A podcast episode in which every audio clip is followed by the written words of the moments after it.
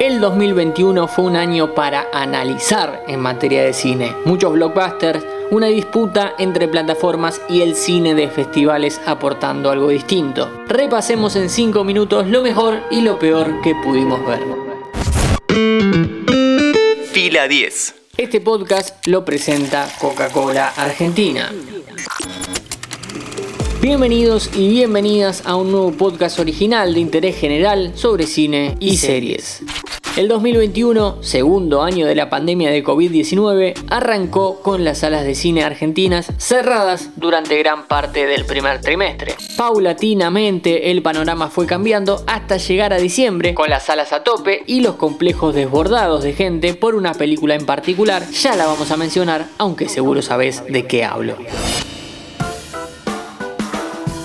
Durante el primer semestre tuvimos algunos estrenos de calidad, mayormente las películas que ya habían sido nominadas en los Oscars. Judas and the Black Messiah, The Father, Minari, etc. Todas recomendables y todas con podcast que podés buscar en nuestro perfil y ya que estás ahí, apreta el botón de seguir para no perderte ningún episodio. En ese tramo del año llegaron los primeros blockbusters, Godzilla vs. Kong y Mortal Kombat. Casi presagiando lo que iba a pasar en el resto del 2021, la gente empezó a acercarse tímidamente a los complejos. Los que no se animaban tenían plataformas y variedad para su casa. Netflix no lograba despegar y tiraba sobre la mesa películas con críticas variadas como la comedia negra I Care a Lot, el desastroso thriller de suspenso La mujer en la ventana y la claustrofóbica Oxígeno. Recién el primer acierto llegaría en abril con la aclamada película animada The Mitchells vs. The Machines, la cual retrata el viaje de una familia por la ruta mientras se produce una revolución de las máquinas. Espectacular.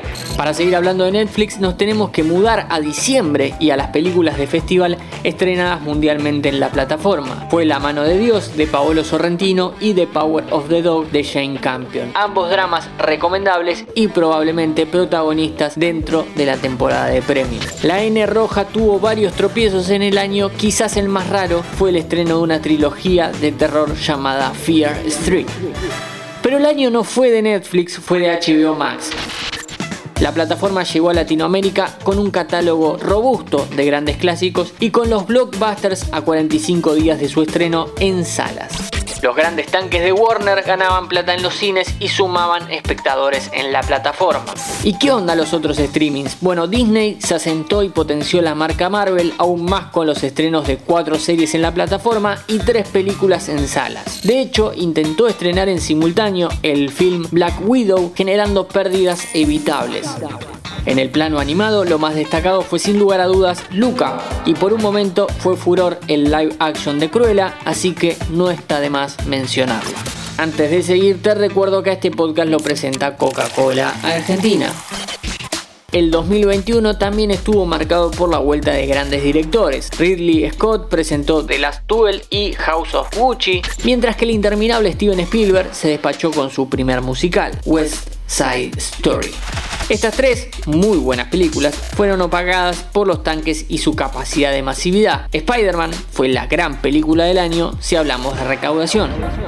El tema de 2021 es ese, una vez más, la displicencia con la cual el mercado le dejó poca pantalla al gran cine con tal de salvar el año.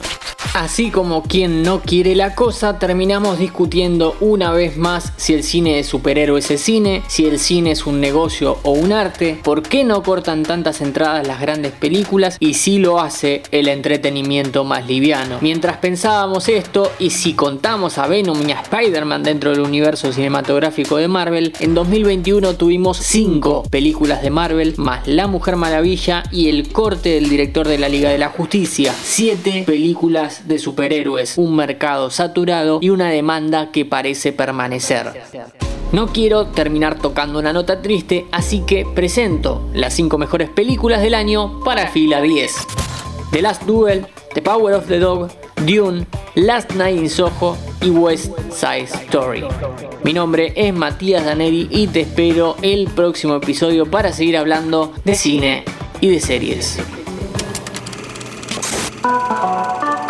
No te vayas sin seguirnos. Entra al perfil de interés general y activa la campanita.